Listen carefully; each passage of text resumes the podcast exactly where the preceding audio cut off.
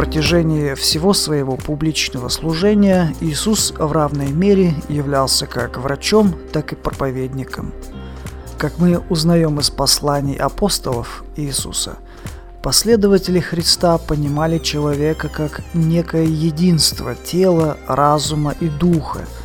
Возможно, сам Иисус упоминал это и поэтому не пренебрегал вопросами физического здоровья человека – Иисус проявлял заботу о здоровье людей и научил этому первую церковь. Христос научил своих последователей нести утешение в мир, где было много болезней и страдания. Заповедь милосердия Иисуса, как тогда, так и сейчас, относится в первую очередь к больным и страдающим людям.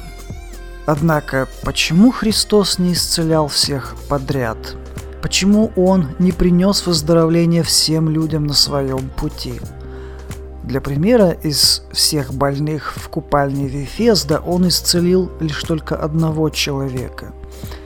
В Евангелиях мы видим, как Иисус уходит в пустынные места от людских толп, ищущих выздоровления – Ответ заключается в том, что прочное духовное движение невозможно построить на фундаменте одних только материальных чудес. Люди, падкие на волшебство и чудеса, подающиеся поверхностным эмоциям, не пытаются вникнуть в смысл учения, которое спасает душу. Иисус, конечно же, желал исцеления страдающих людей – если это не противоречило воле его небесного Отца. Однако большинство из тех, на ком проявлялось действие божественной силы, как правило, не извлекало долговременной духовной пользы из своего чудесного исцеления. Поразительные исцеления, к сожалению, не помогали сердцам людей проникнуться духовным царством.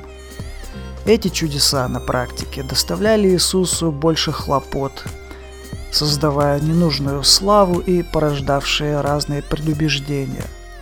Именно поэтому Иисус избегал неуправляемых народных толп, ищущих чудес, и часто просил не рассказывать об исцелениях тех отдельных людей, которых он излечивал.